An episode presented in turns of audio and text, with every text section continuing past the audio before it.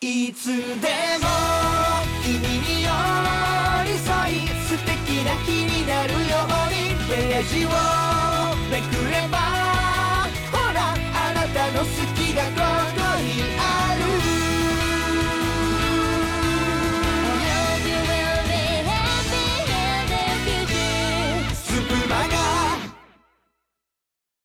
皆さん、こんにちは。スプマガ佐治町劇場へようこそ。本日の案内人はひなたです。さて、本日はロコ様作、ミルクティーと君と僕、昼の合間をお届けします。それでは、まもなく開演です。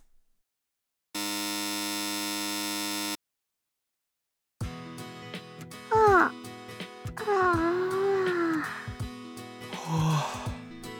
ああくびすんなよ。映る。だってこたつ入ってたら眠くなってくる。こたつ最高だよな。ああ、寝る？起こすよ。久々に会えたのに寝ないよ。別に家隣同士なんだからいつでも会えるだろう。お前大学の課題とかで夜寝れてないって LINE で言ってたじゃん。ちゃんと寝ないと目の下にクマできるし肌も荒れるぞ。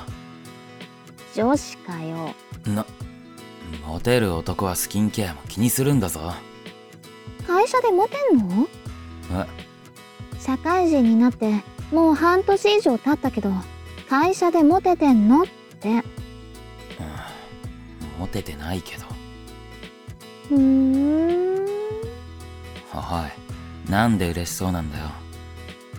別に幼馴染が何年経っても変わりなくてちょっとにやけてただけ。ねお前な。え。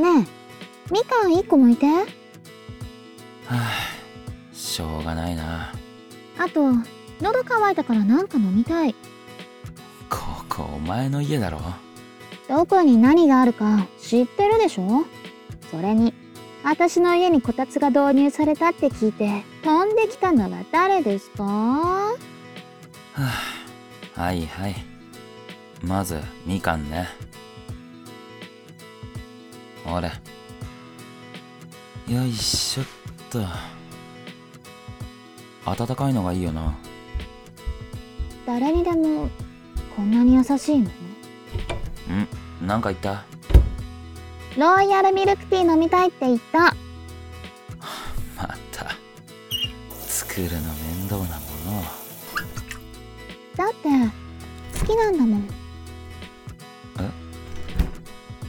あんたが作るミルクティー。はあ、うん。ミルクティーね。うん。はあ。ほんと。毎日忙しくて嫌になっちゃうな。まあ、大学3年だもんな。目の前の課題のこともだしさ。将来のこととか。あと恋愛とか。恋愛？この前告白された。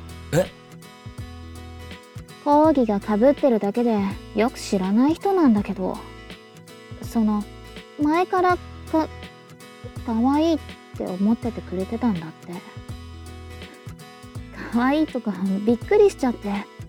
断るつもりだったんだよ。だけど友達が試しに付き合ってみてもいいんじゃない？って付き合ったの？保留中。ああよかった。え？あいや。ああのな試しにって言ったって付き合うことには変わりはないわけだろお前情に流されやすいところあるんだから。やっぱり好きじゃないなってなった時きっと言い出すのしんどくなると思うから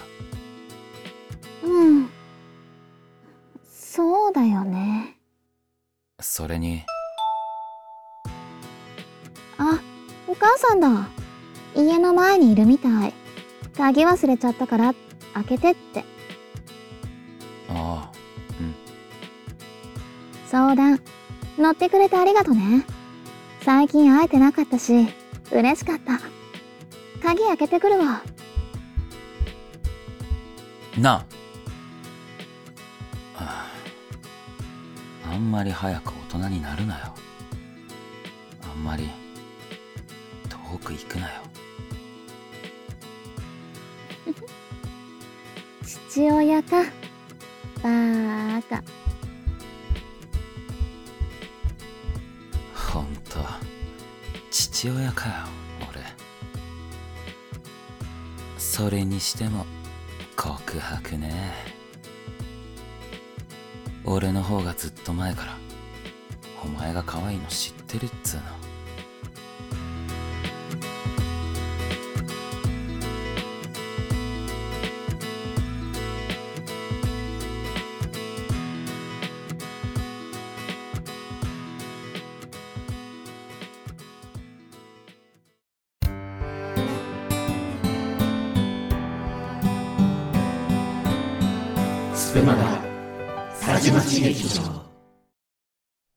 お届けしましたのはロコ様作ミルクティーと君と僕昼の合間。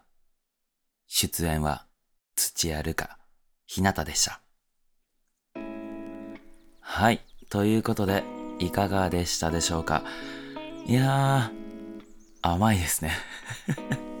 あの演じた身として言うのもなんですけどこういう幼馴染欲しかったなってすごく思いました。で、あの、お相手をしてくださった土屋るかさんが本当に可愛らしい演技というかね、あーなんか、ああ、いいなって。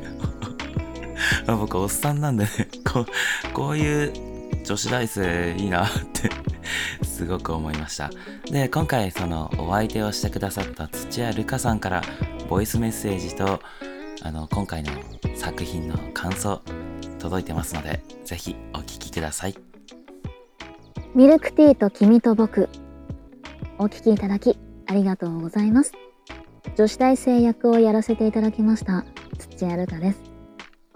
えーこの作品は友達以上恋人未満の2人のキュンキュンな お話だったんですけれどもいかがだったでしょうか、えー私が今回の音声を送って日向さんに編集をしていただいたんですけれどもどんな作品になるかなってドキドキしてたんですがあの日向さんのね落ち着いた素敵な声とお話の雰囲気に合った BGM と間の取り方細かい SE などもう全て素晴らしくていやもう聞いた時わー素敵ってとりあえず日向さんの声が素敵って あのどんなお声されてるのかは、まあ、あの聞いてて知ってはいたんですけれども。いやー本当にあのコラボができて光栄でした。ありがとうございました、えー私が編集しなくてよかったなーと、えー改めて思いましたね。はい。あの今回ですねこのお話はあのー、2人が幼なじみでまだ恋人ではないんですけれどもここから発展していくのかなどうなのかなと気になるところで 終わってましたね、えーこの続きが気になりますよね。あの友達からこう好きな人に変わるのって全然あり得ることだと思っててなんかこう普段見せなかった面が見えてこうギャップ萌えしたりとか、ね、自分がとても困ってる時にさらっと助けてくれたりとかしてキュンってなったりとかなんかある時から急に意識しちゃうなんてことは、うん、なんか今までもあったんで、まあ、ただあの全く意識してない人から突然告白とかされたりすると気持ちが、ね、追いついてなかったりとかびっくりしちゃって。やんわりお断りするので精一杯になっちゃったりとか あのあの時はもっとあの気使った断り方をしてあげればよかったなとかちょっとあのこの作品を読んで思い出したりしましたね。あの私なんかは告白できない性格なのであの好きな人ができるとこう好きっていうアピールはするんですよ。たくさん話しかけたりこうちょっと「やだ」とかってバシーとか言ってちょっとボディタッチしてみたりあの したりとかは、うん、するんですけど、まあ、そこでね、あの告白されなかったらもうそれで諦めるみたいな、えー、ちょっと偏った恋愛をしてまいりまして、えー、多分これからも、あの一生告白はできないんじゃないかなと 思っています。はい。まあ、あと、あの、全然話は変わるんですけれど、このお話にあの、こたつが出てくるじゃないですか。こたつについてもちょっと話したくて、あの、私、北海道に住んでるんですけれど、あの、昔から家にこたつがなくて、親戚の家にも、友達の家にも、こたつって見たことがなかったんですよ。でテレビとかでこたつ見て、あの、のだめカンタービレって知ってますかね？あれで、なんかその、男性の、その主役の男性のうちに、部屋に彼女がこたつを持ってくるんですね。で、そこから、あの、部屋がどんどん変わっていくっていう エピソードがあったりとか、こたつ、そうだからなんか、あったかいし、なんか楽しそうだなっていうイメージはあったんですけど、見たことがなくって、で、なんで北海道にないのかなと思って調べたんですね。でそしたら、あの今年の夏の記事なんですけれど都道府県別のこたつの所有率っていうのがあってその1位は山梨 75%2 位福島 72%3 位長野72%とあの寒い地域で使われてるみたいなんですけれども一方ワースト3、えー、45位が東京で35% 46位沖縄30%、えー、最下位がなんと、えー、北海道で23% 3%という、えー、あのこたつを使わないどころかあの日本一こたつを使っていない都道府県ということが分かりました、うん、あの北海道より沖縄の方が使ってるっていうね、えー、あのー、すごい事実が発覚しまして。すごいですよね。うん、ちなみにあのなんか電気毛布使用してる人も北海道わずか7%で全国42位らしいんですよ。驚きですよね。私の父親電気毛布使ってるんですけどね。でこれって何でかっていうともうすでにお部屋の中がもうガンガン暖房をつけていてあったかいからだと思うんですよね。うん、なんせあの暖房つけてないとお部屋がマイナスになるんですよ。うん、お部屋がマイナスになっちゃうので。で窓も二重窓になってるし床暖房があるお家もあるしうちはなかったんですけど。はい。でストーブなんかは、まあ、ほぼ一日中つけててでまあ寝る前には止めるのは止めるんですけど起きる1時間前とかにつけてお部屋を温めてでそこから起きるみたいな感じなんですよね。うん、だからこたつの出番がないのかななんて思いました。